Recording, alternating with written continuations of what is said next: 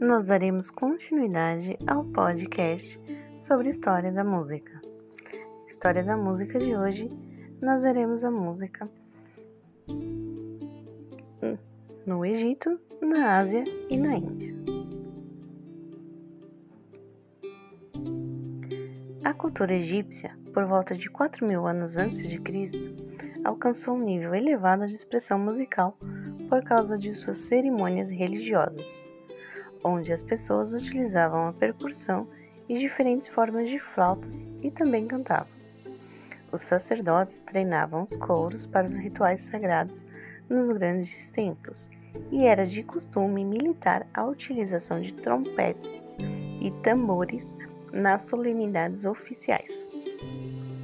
Na Ásia, 3 mil anos antes de Cristo, a música se desenvolvia com expressividade na cultura chinesa e indiana. Os chineses acreditavam no poder mágico da música, como espelho fiel da ordem universal. A cítara era o instrumento mais utilizado pelos músicos chineses. Esse era formado por um conjunto de flautas e percussão. A música chinesa utilizava apenas a escala pentatônica.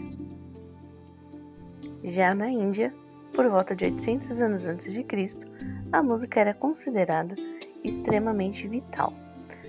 Músicas apresentavam tons e semitons e não utilizavam notas musicais, cujo sistema denominava-se raga. Raga é uma série de estruturas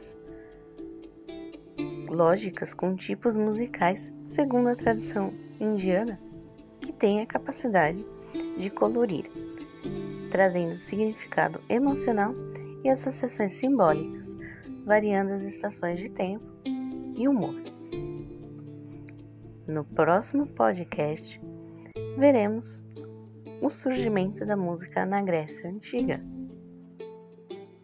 Vamos aprender também que Pitágoras música e matemática formavam as chaves dos segredos do mundo.